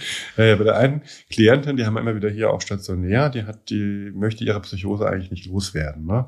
Mhm. Und ähm, hängt da an bestimmten Aspekten, aber nicht an allen. Da bin ich auch mal zum Besuch gekommen, erster Tag, wollen wir aufräumen. Nee, nee, nee, Herr Walter, lassen Sie mal, ich mach das schon sah noch recht chaotisch aus in der Wohnung. Zweiter Tag war es aufgeräumter. Ähm, dritter Tag, wie ich kam, Kaffee gemacht, alles aufgeräumt, alles ordentlich. Das heißt, ihr war es wichtig, dass diese Begegnung, dieser Kontakt positiv besetzt ist, dass der Rahmen dafür stimmt. Das war sehr beeindruckend. Mhm. Ohne dass ich jetzt irgendwie Hand angelegt habe, allein durch meines, die Beziehung war wichtig. Und dann, ja, Mhm. Und dann kam auch interessanterweise raus, dass sie ihre Psychose nicht loswerden wollte. Sie würde gerne behalten, aber doch die Symptome, die negativen Symptome reduzieren. Da hat man eine ganz andere ähm, Ebene gehabt, wo gehen wir mit der Behandlung weiter. Ja, ja das, das ist, es geht so in diese Richtung, die ja auch öfter mal angesprochen wurde und auch immer wieder Thema ist das Recht auf eigene Krankheit, ne? Ja. Ähm, ja, du hast auch noch äh, diverse aufgeschrieben und du warst ja auch in Schottland, hast du vorhin schon gesagt, ja. auch am Arbeiten. Und da gab es Geschichten zum Dienstantritt und eine und ein Schlips. Das habe ich, da habe ich jetzt nur die Worte so gelesen, ja. habe ich gesagt, jetzt bin ich mal gespannt, was da ja. jetzt kommt. Ja, Dresscode. Dresscode in Großbritannien wird groß geschrieben. Als Flieger in der Psychiatrie trägst du ein Hemd, eine Krawatte und ähm, eine ordentliche Hose und ordentliche Schuhe. Das war die Vorgabe. Also eine Krawatte. Eine Krawatte. Schlips. Die meisten haben so einen Okay. Clip-on-Tie, den man dann so festmacht. Das war praktisch. Aber irgendeinen hatte ich dann, hab mir dann einen besorgt und hab dann eine Krawatte angehabt. Ja, und das war für das war immer, das gehört nicht dazu, ob das dann ordentlich aussah. Da sind Leute rumgelaufen, die hatten ein Hemd und eine Krawatte an, aber ordentlich sah es trotzdem nicht aus. Ich habe dann gefragt, ob ich habe keine Stoffhose, ich hab die Jeans, wenn die Jeans ordentlich ist und ohne Löcher, kann ich sie auch anziehen. Okay, ich war dann immer so im Nachtdienst da. Und im Nachtdienst gibt es eine Hauptnachtwache, die durch die Klinik gelaufen ist. Die hat dann mal die Nachtdienste organisiert, da hat man, wenn man gut war, hat man dann schon seine Dienste vorplanen können. Ich war da als Aushilfe. Und einmal bin ich direkt vom Squashen mit meinem äh, befreundeten Vermieter, bin ich dann direkt zum Nachtdienst gegangen und hatte nicht äh, dran gedacht, dass ich ja meinen Dresscode erfüllen muss. Hatte Lederjeans an, ein schwarz-weißes Karohemd und war im Nachtdienst. Dann kam die Nacht, der Hauptnachtdienst vorbei und hat geguckt und nur schau, hat nichts gesagt, hat nur geguckt, wie sieht denn der aus? War klar zu erkennen. Nächste Nacht kam wieder vorbei, Hat sich wieder angeguckt. da hatte ich dann wieder normal gekleidet, da hat er anerkennend genickt, ja. Also Dresscode war so, so absurd mit, der, mit dem, also das gehört halt einfach so, wie dann die Shop Assistants ja auch in Großbritannien Krawatte und, Mhm. und äh, Hemd anhaben müssen, ja. Das ist einfach so Kulturgeschichte, ja.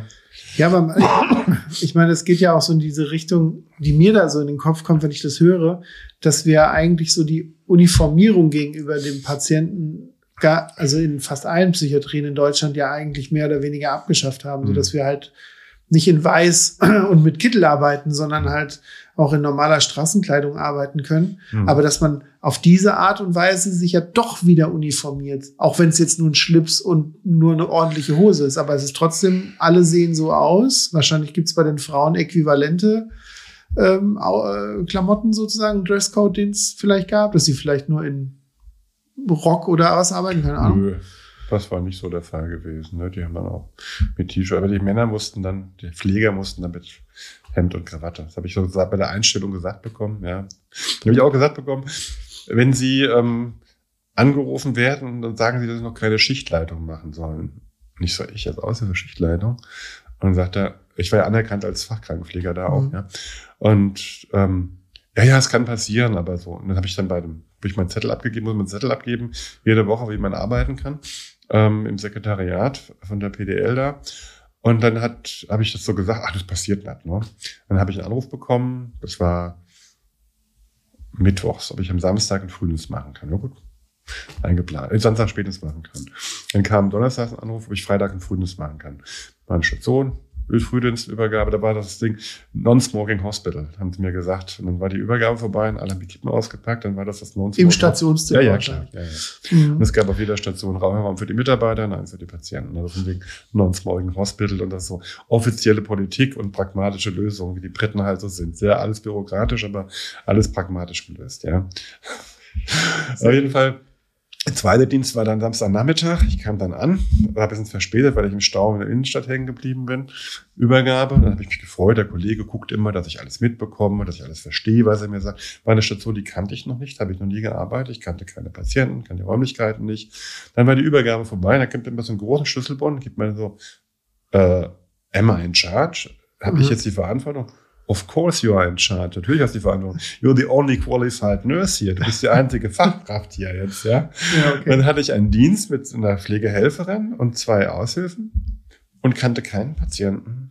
Musste Tagesprotokoll schreiben, Medikamente ausgeben und so weiter. Ich hatte nicht mal Schlüssel für die Türen gehabt. Auch das hatte ich gehabt. Aber ich hatte Schlüssel fürs Geld, für die Medikamente. Man wächst mit seinen Aufgaben. Ja. Ich gehe nach Hause. Das kann nicht wahr sein. Das kann doch nicht sein. Ich als, als Deutscher hier, zweiter Dienst in Schottland und ich muss jetzt hier die Verantwortung übernehmen. Gut, dann gedacht, okay, dann kann alles kommen. Danach habe ich gedacht, mein Gott, Dann ging's. kriegst alles geregelt. Ähm, eine letzte Geschichte, die mir auch eingefallen ist, äh, die, beziehungsweise die du geschrieben hast, da wollte ich unbedingt wissen, um was es geht, stand Ivan, Bezugspflege und Suizid. Was, was hat der Ivan, wer ist der Ivan? Der Ivan war ein, Mensch aus früheren Jugoslawien, der war ein paar Jahre älter als ich, der war ähm, schon lange in Deutschland. Der ist als Jugendlicher nach Deutschland gekommen und hat sich aber immer in der Klasse als Außenseiter gefühlt. Der hat mir mal, ähm, ich war Bezugspfleger von ihm, war damals Stationsleitung auf einer Station und ähm, der war, Ivan ist nicht sein richtiger Name, Ivan war sein Name aus dem Video, auf das ich gleich eingehen Mhm. werde. Ähm, Und der war, ähm, hat mal eine depressive Erkrankung gehabt, denn er war Oberkellner in einem großen Hotel und wurde dann auf so eine Erkrankung irgendwann zum Tellerwäscher. Aha. Was ihn natürlich massiv betroffen hat. Ne? Und war einmal eine Situation, wo er ähm, ähm, war Samstag, Samstags haben wir oft sozusagen Luft, ein bisschen, damals war etwas alles nicht so verdichtet in der Arbeit. Und in der Überlappungszeit hat man oft Zeit gehabt, nochmal ähm, ähm, zwei Stunden Überlappung zwischen den Schichten, ähm, mal nach Hause zu gehen mit dem Patienten. Weil das ja in der Stadt war, die Klinik, man konnte dann mal hin. Dann sind wir da hingelaufen nach Hause, er wollte was besorgen. Wir sind nach Hause gekommen, dann waren zwei Sachen. Einmal die Mutter nach Hause, was er wusste und das äh, mir nicht gesagt hat. Und er wollte einfach den Kontakt, dass die Mutter wieder mehr Kontakt hat, was dann auch geklappt hat. Wir haben dann auch Familiengespräch gemacht mit dem Stationsarzt, der auch aus dem früheren Jugoslawien kam. Und wir haben da eine ganz andere Zusammenarbeit gehabt. Aber was auch klar war, dass er ähm, gesagt hat, ähm, hat mir dann mal ein Video gegeben, was er mal, was in der Schule aufgenommen hatten, wo er als, er hat die Rolle eines Jugendlichen gespielt, der als Außenseiter in der Klasse war, als Neuer Ivan genannt. Und ähm, dann ging es darum, dass sie irgendwo geklettert sind und er wollte sich beweisen, dass er sozusagen mehr kann und das sozusagen an sich in die Gruppe reinkommen damit und ist dann dabei abgestürzt und umgekommen. Das war die Story von dem Video. Diesen Video hat er mir gegeben, hat er noch von der Schulzeit und hat mir dann sozusagen gezeigt, wie sozusagen was über sich aussagen sollte. Ne? Und da habe ich mir damals dann gedacht, ähm, irgendwann wird der Mensch sich umbringen. Ja, es gibt ja Menschen in der Psychiatrie, wo man merkt, die werden irgendwann mal eine Bilanzierung machen und irgendwann werden die einen Schlussstrich ziehen und da wird auch keiner das verhindern können. Das, Mhm. Du bist ja auch schon eine Weile dabei. So Menschen gibt es. Und das heißt, es ist das Gefühl, es wird irgendwann kommen. Und es wird irgendwann sein und du wirst es nicht verhindern können. Und da muss man mit leben, glaube ich. Ja, das ist, ähm, und es kam über zehn Jahre später. Ich habe dann schon lange nicht mehr da gearbeitet. Aber er hat, ich habe mir gedacht, wenn der sich umbringen wird, wird er irgendwo runterspringen. Das hat er auch gemacht. Der ist dann da, wo er gewohnt hat, das war im vierten Stock, vom Treppenhaus in den Innenhof gesprungen. Ja.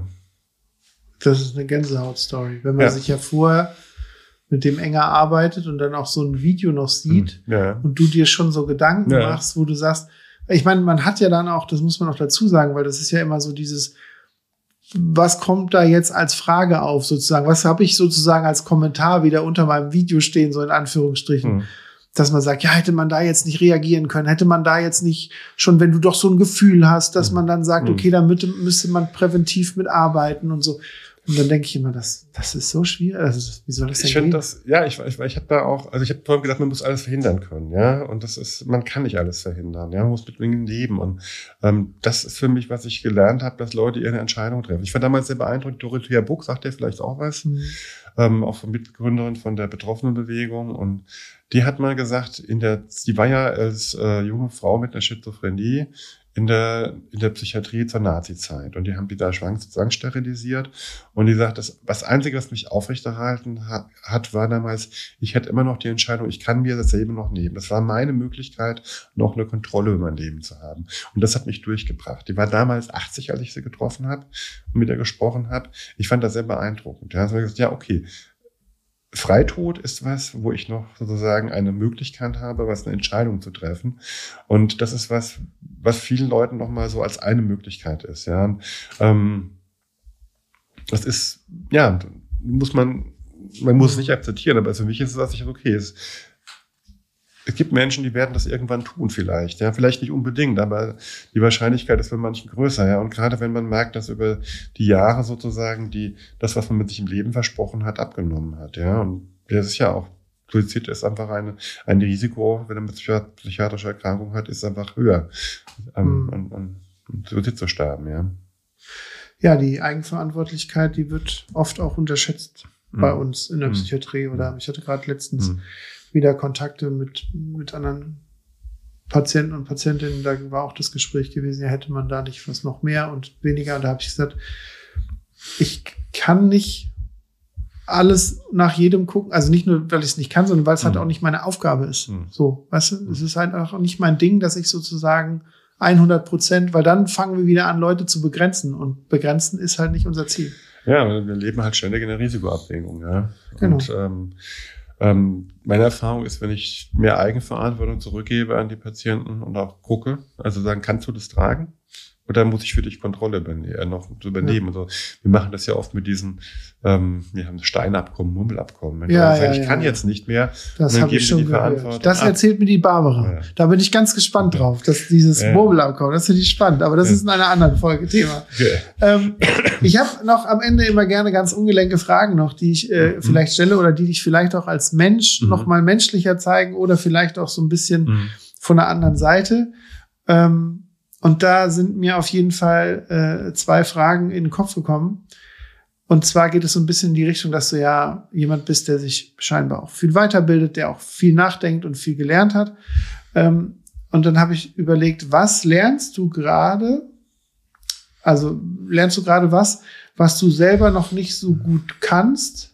Und was willst du dann daraus entwickeln? Was ich selber nicht gut kann, ist langsam treten und manchen denken, ja, dass ich, ähm, wenn man viel gemacht hat und jetzt ähm, Dinge mit ange ange angestoßen hat, dann kommen auch viele, sagen, kannst du mal da, kannst du mal da, können sie mal da. Und dann gibt es auch viele Angebote. Es macht Spaß, man muss aber gucken, dass man es irgendwie balanciert. Ja, also ich bin viel unterwegs, Schulungen machen, Workshops machen und so weiter, Arbeitsgruppen und das Wissen so zu ähm, balancieren irgendwie. Ja, also gezielt, was mache ich, was mache ich nicht. Ja, ähm, das ist schwierig. Ähm, man merkt auch, wird älter, ich werde bald 60 in zwei Jahren, ja. Und dann muss man gucken, wie kommt man mit seiner Gesundheit klar und ähm, ähm, auch abgeben, ja. Gucken, dass eine neue Generation. Ein Ding ist sozusagen, dass ich möchte, dass eine neue Generation da ist, die macht das sicherlich anders. Da muss ich manchmal schlucken und sagen, hm, ja, aber wir haben jetzt eine neue eine Regionalgruppe von der Deutschen Fachgesellschaft Psychiatrie, die wir letztes Jahr gegründet haben, die jetzt aktiv wird, wo viele jüngere Kollegen, wo ich damit angestoßen habe, wo ich merke, kann mich zurücknehmen, das sind jetzt andere junge Engagierte. Ja, es ist schön zu sehen, dass die nächste Generation kommt, sozusagen dieses Abgeben, Weitergeben, auch mit dem Schulung von Aggressionsmanagement. Da geht es auch darum, eine neue Generation von Ausbildern heranzubilden, dass die Nächsten jetzt übernehmen Mhm. und was, wie man Dinge anders machen, das ist mir ganz klar, ja. Auch das abgeben können und sagen, okay, die machen es anders. Die machen es nicht so, wie ich es machen würde, die machen es, wie sie es machen, ja. Und dass da vielleicht der Geist weiterlebt, aber dass das doch anders passiert, ja. Das sicherlich, ja. Und wenn ich jetzt von den professionellen Sachen, wo ich sage, da würde ich gerne noch mal gucken, da ist was verschütt gegangen. Wir haben letztes Jahr ein Projekt gehabt, Gewaltprävention der Gemeindepsychiatrie mit, ähm, Sozialministerium in Hessen. Und wir haben in dem Rahmen ähm, die Behandlungsvereinbarung sozusagen auf eine Füße gestellt, dass die sozusagen von allen von Angehörigengruppe, betroffenen Gruppe links mitgetragen ist, dass wir jetzt so einen Text haben, Mhm. der auch mit einfacher Sprache und so weiter, haben das Ganze überarbeitet. Seitdem machen wir, haben wir schon deutlich mehr Behandlungsvereinbarungen gemacht als die ganze Zeit davor. Ähm, wir haben einen Krisenpass jetzt, den man abrufen kann, dass die Leute auch dann so sowas in Hosentasche einstecken können. Und wir haben das Eskalationsseminar ein trialogisches gemacht im Februar. Das heißt, es waren fünf Angehörige, fünf Betroffene, fünf Mitarbeiter und eine Trainerkollegin von mir. Wir haben das Ganze einen Tag moderiert. Mhm. Und das war sehr beeindruckend. Ja. Also wir haben da einen Rahmen gesetzt, der sozusagen sehr wertschätzend war, damit es funktioniert. Das wurde auch sehr, sehr klar und deutlich gesagt, dass das sehr, sehr hilfreich war, sich zu öffnen, dass das im Alltag oft fehlt. Und es wurde klar deutlich, was an Anlaufstellen fehlt, weil das Umgang mit Aggression, Gewalt, mit herausforderndem Verhalten ist für alle eine Belastung, für die Betroffenen, für die Mitarbeiter, für die Angehörigen. Und das braucht Handwerkszeug und Ansprechpersonen. Und da sind Sachen aufgekommen, die müssen weiter bearbeitet werden. Das Mhm. ist jetzt noch ein bisschen hängen geblieben, weil einfach viel los war in den ersten paar Monaten des Jahres. Aber das ist was, was ich mir so vorgenommen habe. Ich habe ja noch ein paar Jahre, dass wir das noch voranbringen, dass dieses ähm, die Eskalation eher in der Gemeindepsychiatrie noch ankommt, dass die Angehörigen Betroffenen da viel mehr Unterstützung von uns haben und nicht in der Luft hängen. Und das, also sagen, es passiert dann erst oft, wenn es eskaliert und die Leute zur Aufnahme kommen. Und Mhm. da gibt es viel, viel Spielraum noch, wo man in der Gemeindepsychiatrie viel früher einsetzen könnte mit Anlaufstellen und Begleitung, dass das eben nicht so weit kommen Mhm. muss. Ja. Ich erinnere mich an ein Gespräch mit einem Palliativchefarzt, was ich schon geführt hatte. Und da hatten wir auch äh, sinngemäß über so ein Zitat von Max Planck gesprochen. Da ging es um die Tatsache, dass, dass es ganz gut ist, dass sozusagen die Wissenschaftler auch älter werden und sterben, weil dann Chance für die neuen Wissenschaftler da ist, weil nur dann werden wir uns weiterentwickeln, weil ja theoretisch, man kann natürlich, muss man natürlich auch dazu sagen, das war auch Thema, dass natürlich man sozusagen auf die Erfahrung von alten Wissenschaftlern gut zurückgreifen kann. Mhm. Aber die neuen Ideen entwickeln immer nur neue Wissenschaftler. Und deswegen ist das, glaube ich, genau das Richtige, was du sagst, dass du es schön findest, wenn so nach und nach die junge Generation mhm. nachrutscht in dem Kontext. Mhm. Ähm, und auch da ist meine letzte Frage, die ich dich gern fragen würde. Ähm, gibt es Zeiten in der Psychiatrie, die du vermisst? Ja und nein, natürlich. Ja, also ich meine, als ich angefangen bin in der Psychiatrie, das war in der Kinder- Jugendpsychiatrie, das war alles sehr reguliert, war geschlossene Station mit männlichen Jugendlichen, Messerzählen vom Ausgeben und wieder nach, nach den Mahlzeiten. Das sind Sachen, wo ich denke, diese enge Rand will sich überhaupt nicht, ja. Oder dass die Pflege gar nicht auf die auf die Dokumentation, auf die Befunde und auf die Lebensgeschichte, also Anamnesen zugreifen konnte, dass das illegal über den Stationsarzt war, dass wir da Zugriff drauf haben. Und ich, das sind Dinge, das geht nicht, ja. Mhm. Und wir hatten Zeiten, wo wir mittags, Mittagsteams da gesessen haben in der Gemeindepsychiatrie. Also sozusagen, das war dann einfach ähm, noch die Überbleibsel, sage ich mal, von 80ern, äh, 90ern, dass man dann diskutiert hat in den Teams, in den multiprofessionellen Teams da wurde noch geraucht während der Übergabe. Da hat er Beim Pillenstellen noch habe ich so ja, ja, Fluppe ja. im Gesicht und dann Pillen ins Schädchen gedrückt. Der Qualm, der Qualm stand in der Bude und wir haben heftig diskutiert über fünf Milligramm mehr oder weniger im Team. Das war nicht so das, das wird das, das und das und da haben wir im Team diskutiert, was wird jetzt gebraucht, was machen wir. Da waren die Außenaktivität, da ist die ganze Station mit allen Mitarbeitern rausgegangen, ja, und so Sachen, wo ich denke, das war diese ähm, äh, Therapeutic Community Gedanke, ne, dass man da sozusagen noch alles gemeinsam macht. Und dann wurde dann mehr, mehr ausdifferenziert. Und das fing dann so Ende der 90er an, dass man dann mehr guckt, was machen die, was machen die Spezialgeschichten, ja. Da dieses Gemeinschaftliche, das vermisse ich schon. Ne? Das gibt so teilweise bei uns ein bisschen wieder hier, aber das war schon so ein Geist, der ist das war die 80er, 90er Jahre, sage ich mal. Das ist nicht mehr da. Mhm.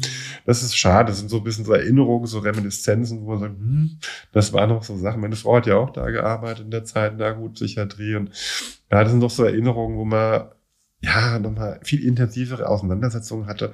Wir hatten kleine, kleine Gruppen, das waren Zwölfergruppen gewesen, ja, das waren, man kannte die Patienten intensiver, ja, das waren das war nochmal eine andere Dings. Wir hatten viel mehr so Wissenschaft, weniger wissenschaftliches Handwerkszeug, aber wir haben viel mit unserer Haltung. Das war spannend, ja. Das war intensiv, sage ich mal, ja. Wünschst du dir das zurück? In einer anderen Weise. Ich denke, wir haben viele Dinge weiterentwickelt, die viel besser sind. Ähm, was ich damals was sehr geschätzt habe, war sozusagen, wir haben ja viele Sachen ambulant mitversorgt. Ja, wir hatten keine PIA damals. Ähm, wir haben oft die Leute, wenn die jetzt ähm, entlassen wurden, die kamen dann tagsüber, haben ihre Medikamente geholt, wenn es für die schwierig war im Alltag. Also wir haben viel nach draußen gearbeitet. Ne? Das hat man ja, den Entlassen sind draußen. Das machen wir punktuell hier auch manchmal, ja. Aber die Selbstverständlichkeit, dass wir sozusagen offen waren, das war schon eine andere Nummer, sage ich mal damals, ja. Hm. Ja, ich habe ich hab letztens in einer anderen Klinik, wo ich war, da war zufällig so, dass dann so ein altes Fotoalbum rausgezogen worden ist und wo dann so von, wie du schon sagst, Anfang 80er Jahre so drin geblättert wurde und dann hast du dann so gemeinsames großes Backen oder, oder dann, was ich auch spannend fand, so ähm, äh, Therapiegarten, wo dann alle so am Jäten und am, mhm. am Ernten waren und so mhm. und dann alle gemeinsam, wo ich so dachte, das ist halt so nicht mehr Standard. Ne? Mhm. Das fand ich echt spannend auch. Mhm. Gernot, am Abschluss gibt's eigentlich nur noch zu sagen, dass die Leute gerne, wenn sie möchten, mich über WhatsApp erreichen können. Die Nummer finden Sie in den Show Notes. Dann haben wir einen Insta-Kanal und ich freue mich immer, wenn bei Spotify ein paar äh, Sterne gegeben würden, wenn euch das gefällt und ansonsten alle anderen Links auf www.geschichten-aus-der-psychiatrie.de. Und ich danke dir, dass du mir die Augen geöffnet hast zum Thema Iron Brew. Ich äh, werde es wahrscheinlich nie wieder trinken können, weil es ja in Deutschland eigentlich nicht mehr bekommenbar ist aber es hat mir doch am Ende, weil ich doch ein Freund von Uludag bin, mhm. also äh, doch gut geschmeckt letzten Endes mhm. und ähm, vielen Dank dafür. Und dann wollte ich noch in die Kamera halten. Du hast mir ein tolles Buch mitgebracht, nämlich auch ein Buch, was du geschrieben hast, Wegbeschreibung. Das habe ich noch überhaupt nicht gesehen. Das halte ich noch mal kurz in die Kamera. Dann können nämlich die Leute sich das Buch auch anschauen, wenn sie möchten. Es gibt nur noch antiquarisch, ne? Das ist für 99. ja, vielleicht kriegt man es ja noch. Ja, ja, kriegt's noch. Genau. Und äh, ich freue mich, dass ich hier in Großumstadt im Zentrum für seelische Gesundheit sein darf und mit euch schöne Aufnahmen machen darf und auch die Klinik so ein bisschen darstellen kann mit den tollen Mitarbeitern, weil ich sage immer, Ähm, in jeder Klinik gibt es Mitarbeiter, die Geschichten erzählen können. Oh ja. Und äh, jeder hat so seinen Schwerpunkt. Und gerade auch die anderen Termine, die ich hier mit den Kollegen gemacht habe, da sind ja auch Schwerpunkte dabei, die auch neu für mich sind und die ich auch echt spannend finde. Mhm. Deswegen vielen, vielen Dank, dass du da warst. Alles Gute und auf bald. Ja, danke. Auch dir danke, dass du dich hier mit uns auseinandersetzt, uns die Möglichkeit gibt, uns ein bisschen auch darzustellen. Macht Spaß. Dankeschön. Gerne. Tschüss. Ciao.